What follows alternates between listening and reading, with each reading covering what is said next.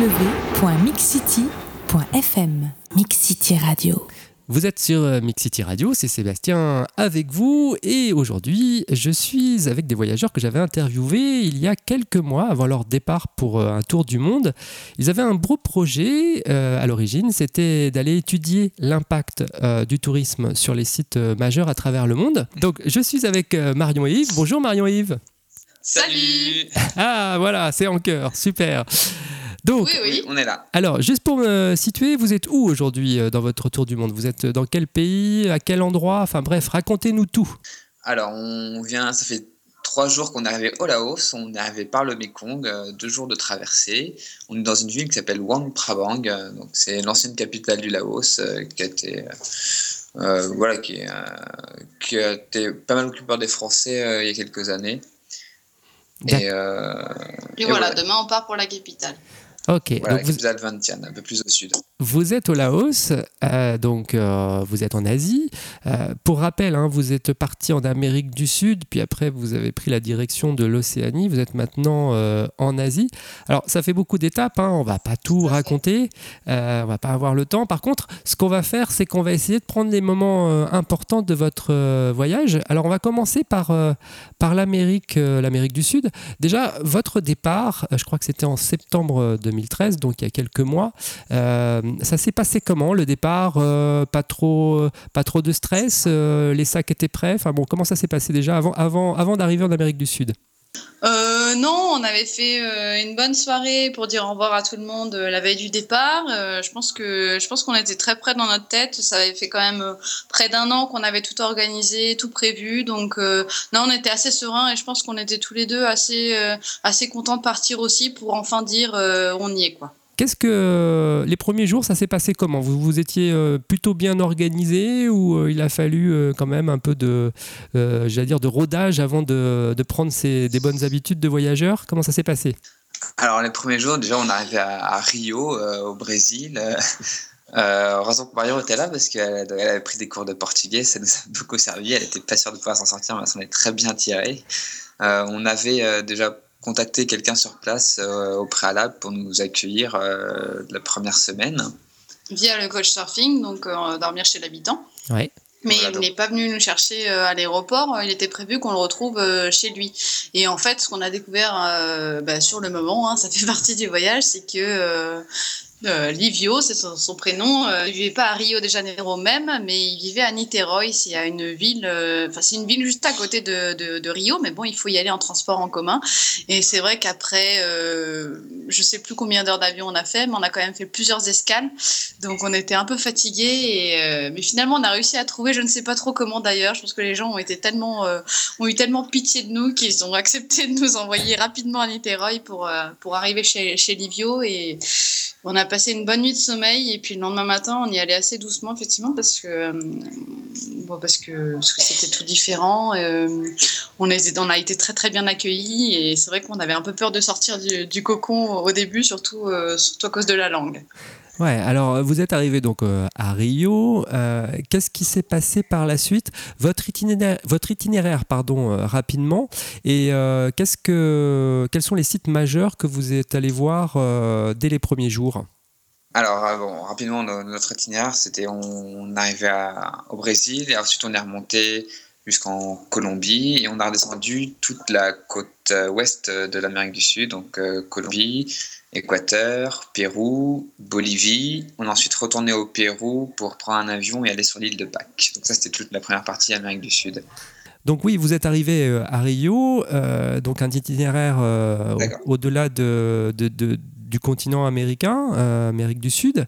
L'île de Pâques, juste après, ça on en parlera parce que c'est quelque chose qui, moi, m'intéresse beaucoup. C'est un endroit où je ne suis pas encore allé.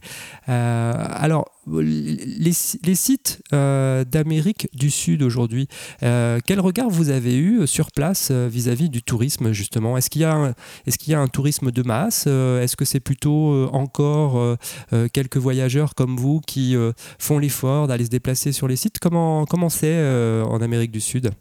Je pense qu'il y a vraiment euh, une différence en fait entre les sites majeurs effectivement que tout le monde connaît. Euh, bah, je pense tout de suite euh, au Machu Picchu, aux chutes d'Iguazu, donc entre le Paraguay, Brésil et l'Argentine.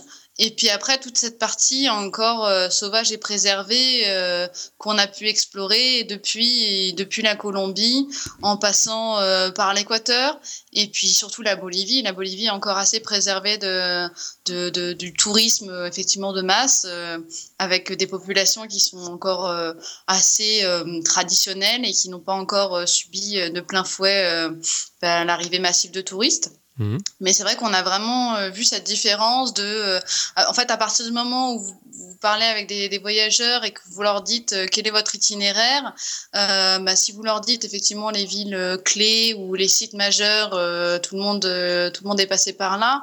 Mais dès que vous commencez à dire que vous êtes un petit peu enfoncé dans les terres ou que vous êtes allé privilégier une, région en particulier parce qu'elle était encore justement préservée, ben là on se rend compte qu'il y a beaucoup moins de gens qui sont susceptibles susceptible d'y être allé aussi. Donc euh, c'est assez, génial en fait d'avoir ces, deux euh, ces deux aspects de, de l'Amérique du Sud. Alors vous aviez prévu euh, dans votre projet d'aller rencontrer les populations locales. Est-ce que c'était facile de rencontrer les gens autour des sites majeurs ou globalement en Amérique du Sud? Alors en Amérique du Sud, c'était vraiment génial. Les gens étaient très très ouverts. C'était très facile d'aller les voir, de leur poser des questions. Euh, vraiment, c'était un, vrai régal euh, pour se, oui, pour s'informer, écrire nos articles et, et oui, c'est être au courant de, ce qui se passait sur place. Hein. C'était euh, la population là-bas nous a vraiment beaucoup aidé pour pour tout, tout, ce dont on avait besoin en fait, même juste s'orienter ou la moindre chose, vraiment vraiment très très, ouverte, très accueillant. Est-ce que sur ces sites majeurs, euh, vous avez pu euh, voir euh, par votre, enfin, lors, de votre voyage des choses qui vous ont, je sais pas, choqué, des comportements de tourisme? On en avait parlé à la première interview, donc c'est pour ça que je vous pose la question. Est-ce que, est que ce que vous prévoyiez avant votre départ s'est déroulé? C'est-à-dire, est-ce qu'il y avait des comportements de touristes un petit peu déplacés, on va dire?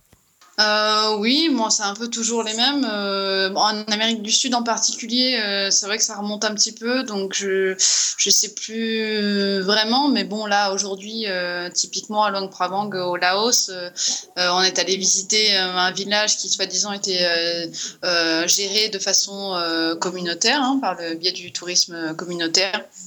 Et bon, on a encore vu euh, des touristes euh, qui arrivaient, euh, voilà, qui sortaient de la, des cascades, donc qui étaient en, maillot de bain, en petite tenue, et puis bon, bah, qui distribuaient à tout va, je ne sais pas moi, des, des, des paquets de sucre ou des choses comme ça aux enfants, sans, sans, vraiment se préoccuper de, de, de, ce qui se faisait, de ce qui, ce qui faisait vraiment, quoi. Donc ça, aujourd'hui, effectivement, on a, on a eu notre dose de, de, de comportements assez, assez choquants et assez irréfléchis, surtout que, surtout qu'ici au Laos, il y a quand même beaucoup de d'informations sur, euh, sur les pratiques euh, abusives du tourisme, que ce soit le, tourisme sexuel, que ce soit euh, des comportements choquants voilà, vis-à-vis de, vis -vis de la population locale et, de, la religion bouddhiste.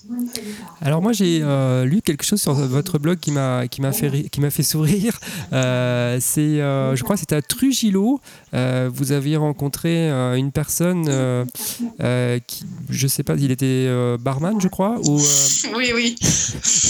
Et euh, alors, je, lis hein, avant de. Euh, oui, oui, c'est ça. Il tenait un bar et un restaurant. voilà. Et donc, je, lis hein, ce que vous avez mis sur votre blog parce que c'est quand même assez, assez rigolo. donc, vous mettez qu'il n'avait pas trouvé chaussures à son pied et que je crois qu'il vous a dit aujourd'hui, les femmes ne savent plus rien faire. Elles ne veulent pas laver mon linge ni me faire à manger. C'est vraiment navrant. Alors, racontez un peu moi cette expérience. Euh, ça a été euh, ça a été haut en couleur. Euh, on a rencontré pareil un, homme par le coach surfing, tout à fait charmant, vraiment très gentil, très accueillant, qui tenait un bar et un restaurant à Trujillo. Donc c'est une zone du Pérou, c'est tout au nord du Pérou en fait, près de archéologiques.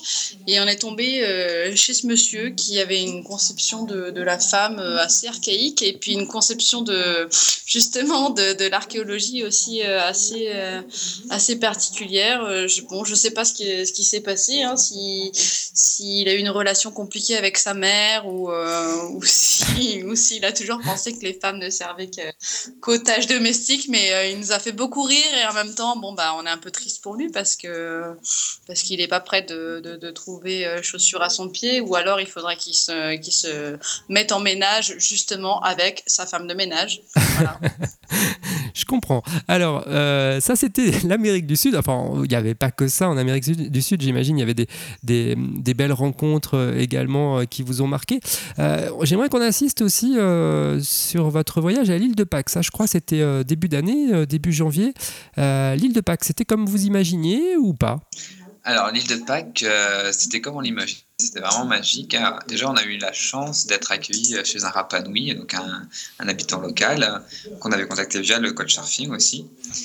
Et euh, donc, euh, voilà, il nous a baladé. En fait, on a loué une, il nous a loué une voiture euh, et on, s'est baladé sur toute l'île. Il nous a servi de guide. Il nous a raconté un peu donc, des histoires locales sur les sites archéologiques, donc des statues Moai, des, des, carrières de pierre, des légendes locales, des, hommes-oiseaux. Donc, on a vraiment, vraiment passé. on a tout fait en une journée, en fait. Et on a vraiment passé une très bonne journée. Il nous, Alors l'île de Pâques, c'est vrai qu'on en parle beaucoup, pour beaucoup c'est euh, un rêve hein, pour moi hein, par exemple parce que je rêve d'y aller. Euh, maintenant, est-ce que par rapport au tourisme, c'est euh, un endroit où il y a un risque justement du site d'être abîmé par les touristes? Euh, oui, je pense qu'il y a toujours un risque, hein, ça c'est sûr. Ça dépend euh, de la façon dont est géré euh, le tourisme. bon, là c'est par l'île de Pâques, mais c'est en fait par le Chili. En fait, hein. le, Chili est très présent dans, la gestion de, de cette île, assez stratégique pour, pour le pays d'un point de vue touristique. Euh, après, que dire c'est enfin, Pour moi, c'est assez souvent euh, pareil. Euh, c'est un tourisme qui se développe, un tourisme de luxe. Euh, c'est-à-dire que le prix du billet d'avion est quand même assez élevé. Le prix d'entrée au parc national est assez élevé aussi. Je crois qu'il était d'environ 60 euh, dollars pour les étrangers. Bon, c'est quand même, euh, quand même conséquent.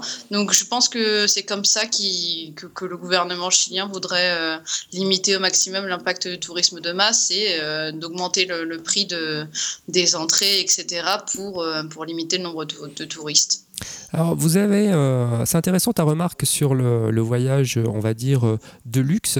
Euh, est-ce que dans vos différents, enfin dans les différents pays dans lesquels vous êtes passé, l'Amérique du Sud d'abord, et puis après l'Océanie, après l'île de Pâques, vous êtes allé en Nouvelle-Zélande, c'est des pays à, plus fort pouvoir d'achat, là où il y a un tourisme, on va dire, plus aisé. Est-ce que vous avez justement noté des différences sur le comportement des touristes, à la fois en Amérique du Sud et et, dans les pays que vous avez parcourus après, l'Australie, la Nouvelle-Zélande euh, Alors c'est vrai que quand on arrive en Nouvelle-Zélande, Australie, on s'est bien rendu compte que le pouvoir d'achat n'était pas le même. Hein. notre budget a triplé. Hein. Mais euh, le comportement des touristes nous a pas spécialement paru différent. Non euh, et les sites et, est-ce que vous pensez aujourd'hui qu'il y a un tourisme à deux vitesses, c'est-à-dire que euh, on a un tourisme finalement euh, bah, qui vient de chez nous, hein, des pays occidentaux, euh, des pays à fort pouvoir d'achat. Est-ce qu'il y a aussi un, un tourisme local, les populations locales dans les pays dans lesquels vous passez? Est-ce qu'elles voyagent aussi? Est-ce qu'elles vont visiter les sites qui les entourent? Euh, c'est une question intéressante. Euh, alors, pour un tourisme à deux vitesses, oui, c'est certain, puisque euh, je pense tout de suite à l'Amérique du Sud. Il y a vraiment un tarif pour les locaux et un tarif pour les étrangers, pour quelque entrée que ce soit, pour un site, pour un parc national, etc. Donc, pour, voilà, effectivement, le, le, tarif des étrangers est bien plus important pour, pour encourager en fait les locaux à, à visiter leur, leur propre patrimoine. Donc, ça, c'est assez, assez génial, je trouve. Euh, après, euh, oui, enfin, il, est certain que même euh, au niveau du tourisme européen, le touriste européen, il est avant tout français, allemand évidemment et anglais. après, les Italiens, les Espagnols sont pratiquement absents du tableau dans tous les pays qu'on a visités. Bon, les Australiens, Néo-Zélandais voyagent aussi pas mal. mais après, les Latino-Américains, on en voit de temps en temps. Mais voilà, ce sont plutôt des gens qu'on a rencontrés qui ont fait le choix, en fait, au vu de la situation dans leur pays, qui est quand même pas si défavorisé que ça quand on voit la situation en Europe, qui ont quand même décidé de, voir autre chose et, de, surtout d'apprendre l'anglais et donc qui choisissent cette option de, de voyager.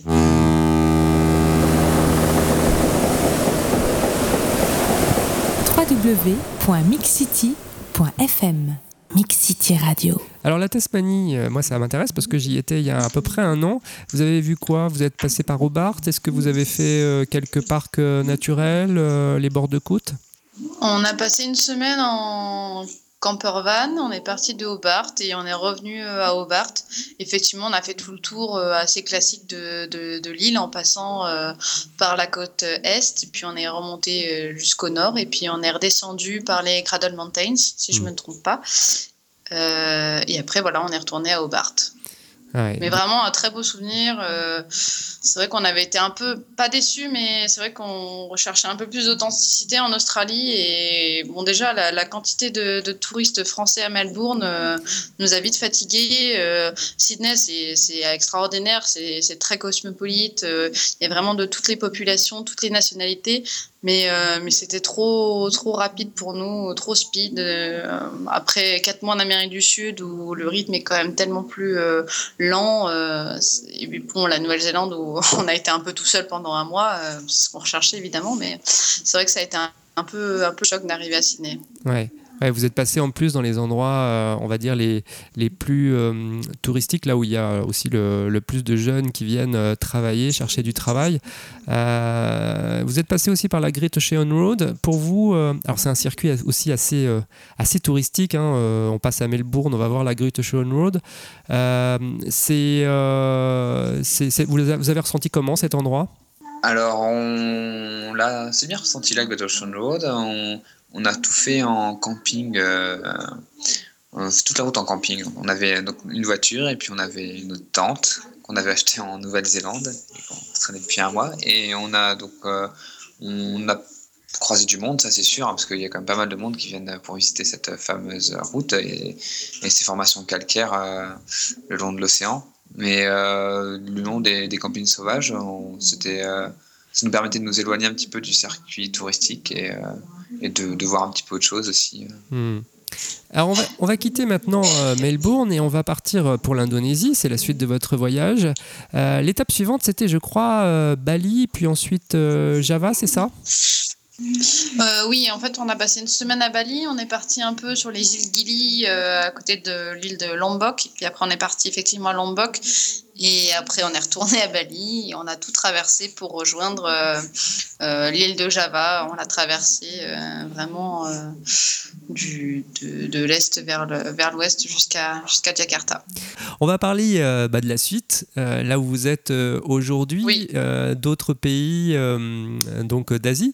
Là, vous êtes donc au Laos. Vos prochaines destinations, les prochains sites que vous allez visiter, ça va être, ça va être quoi? Alors, euh, donc, on a quitté la Thaïlande il y a trois jours, on est actuellement au Laos, on va continuer à, descendre euh, la partie sud du Laos pour rejoindre ensuite le Cambodge. on a une quinzaine de jours euh, pour faire cette partie-là. et après, on arrive au Cambodge, on fait un tour dans le Cambodge et on finira par les temples d'Angkor, sur lesquels on, espère y consacrer un article. Mmh avant de, reprendre euh, notre dernier avion euh, depuis Bangkok. Hmm. Alors euh, là, on, commence à parler, pas, de la fin du voyage, mais disons que les, les mois s'enchaînent. vous avez déjà là une bonne expérience de votre tour du monde. Quel bilan vous faites aujourd'hui, là aujourd'hui, début avril 2014 de votre voyage? C'est plutôt positif ou, pas? Alors c'est très très positif, oui. Hein on a atteint nos objectifs, on a vu euh, tout ce qu'on voulait voir, euh, on a rencontré vraiment des, gens merveilleux sur euh, toutes les, oui, dans, tous les pays où on est allé. Ouais, beau voyage. Euh, alors, pour, euh, pour, la, pour la suite, euh, comment vous voyez les choses? Est-ce que vous commencez déjà à penser au retour en France ou c'est encore très, très, très loin pour vous dans la tête? Hum, si, si, bah, déjà quand on regarde le compte en banque, on commence quand même à réfléchir au retour. Non, non, c'est quand même assez évident que, que, ça nous trotte dans la tête, savoir un petit peu ce qu'on va faire. Donc Yves a toujours son travail en rentrant, donc c'est vrai que euh, finalement il y pense sans, sans vraiment avoir d'anxiété ni, ni de stress particulier. Euh, il sait très bien comment ça va se passer, euh, enfin plus ou moins. Pour moi, par contre, je sais pas du tout où je serai, dans quoi je vais travailler, ni, ni quoi que ce soit. Donc c'est vrai que c'est c'est pas une angoisse, mais mais j'y réfléchis. C'est vrai de ne pas savoir ce qu'on va faire euh, d'ici trois semaines, euh, enfin dans trois semaines, pardon, c'est compliqué. Hmm. Et euh, globalement, là où vous en êtes aujourd'hui, est-ce que ça a changé votre regard par rapport à votre vie antérieure, c'est-à-dire avant le tour du monde? Est-ce que par rapport au travail, par rapport aux relations avec les gens, ou je sais pas, votre regard du monde, il y a des choses qui sont, qui sont changées, qui ont changé depuis six mois? Mmh, bah pour ma part, euh, oui, il y a des choses qui se sont confirmées. Euh, euh, bon, la, gentillesse des, gens, en fait, à partir du moment où vous allez vers eux et que, vous êtes, disons, de bonne foi, c'est vrai qu'on a vraiment ressenti encore une nouvelle fois cet accueil et cette gentillesse de, de la part des, habitants d'Amérique du Sud, en Nouvelle-Zélande, en Australie aussi. On a été très agréablement surpris de, de, voir à quel point les gens étaient, étaient réceptifs.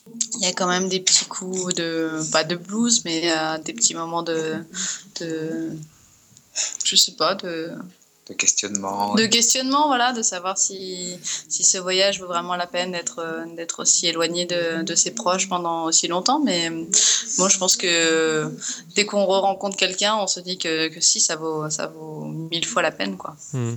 Ah, c'est bien ce que tu dis, parce que c'est vrai que c'est pas toujours le cas de, de, tous les voyageurs. Beaucoup disent, euh, ouais, c'était un super voyage, euh, c'était en gros euh, la joie sur tout le parcours. Mais c'est vrai que quand on, quand on sonde un petit peu plus, euh, auprès des voyageurs, on sait très bien que ben, euh, ces mois de voyage, c'est de la fatigue, c'est aussi euh, des moments de blues parce que la famille manque, parce que parfois on peut vivre aussi, même si c'est pas généralement beaucoup de minutes dans le voyage, quelques moments de galère.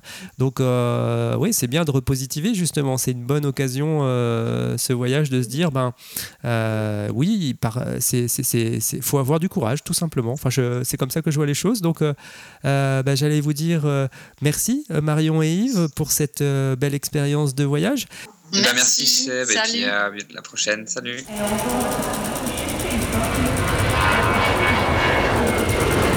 www.mixcity.fm Mix City Radio